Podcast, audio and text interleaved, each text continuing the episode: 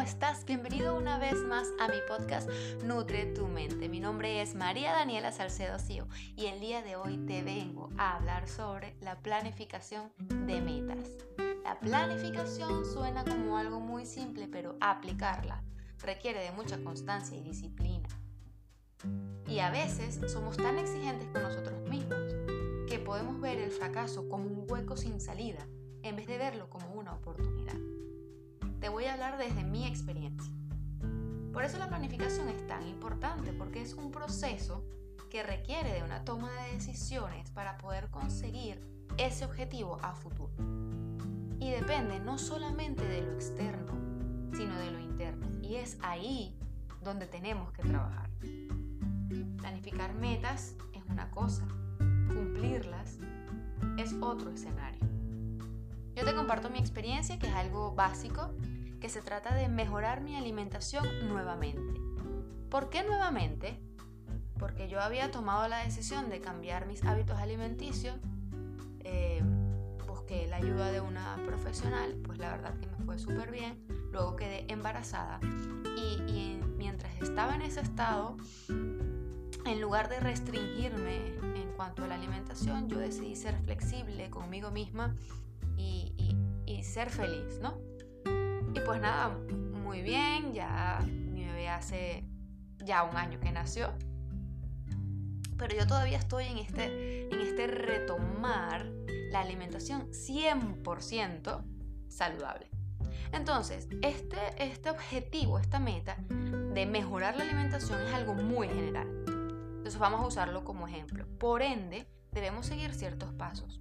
Y el primero sería dejar la meta por escrito, constancia y si es posible, compartir este nuevo deseo con nuestros amigos y familiares, vocalizarlo. Lo segundo que podríamos hacer es especificar cuáles serían todos nuestros objetivos. El objetivo general, que es mejorar la alimentación en este caso, y el objetivo específico, que pueden ser varios, por supuesto. En este caso, les daría un ejemplo como eliminar la ingesta de refresco por completo, disminuir el consumo de comidas en la calle, disminuir el consumo de harinas refinadas, que los postres sean en menor porción, aumentar el consumo de proteínas, tanto proteína vegetal como proteína animal, como sea el caso. Tener en consideración que todos estos objetivos deben de ser realistas, tienen que ser objetivos medibles y alcanzables. No podemos ponernos metas de querer tener eh, eh, por siempre ahora una alimentación totalmente vegana cuando jamás en la vida ni siquiera lo he intentado. todo tiene que ir por pasos. Por eso es que lo dividimos. En tercera instancia, usamos plazos, establecemos fechas, establecemos horarios. Mientras más específico sea este, este orden, pues muchísimo mejor. Podemos ir marcando lo logrado o no a diario incluso. Vas a ir revisando tus objetivos semanalmente a manera de evaluación y siéntete libre de modificar. No necesariamente tiene que ser si, si de lunes a viernes tengo que cumplirlo porque si no, bueno, no pasa nada. Ya sabes que, que si de lunes a viernes tú dijiste que tenías que hacer ejercicio cinco días, esos cinco días de la semana y no lo has logrado, pues modificas cuando ves que van pasando las semanas, no lo has logrado hacer por motivos de trabajo. Entonces tú modificas y dices, bueno, vamos a, a iniciar este proyecto con cuatro días a la semana. Y vas a ir dividiendo en corto, mediano y largo plazo. El número cuatro, te voy a decir el siguiente tip, que es que utilices la herramienta FODA. Es decir, identificando una estrategia de análisis en donde tendrás en cuenta tus fortalezas, oportunidades, debilidades y amenazas. Esto te permitirá estar prevenido ante cualquier obstáculo. 5. Desarrolla un plan de acción. En esto sé totalmente creativo. Inspírate. Recuerda que lo que deseas alcanzar debe venir de tu corazón por ejemplo, no vamos a, buscar mejorar mi estado físico únicamente por ego, porque, por querer tener un cuerpo de playa, como le dices, pues para ir a la playa lo que hay es que tener un cuerpo e ir a la playa ya está.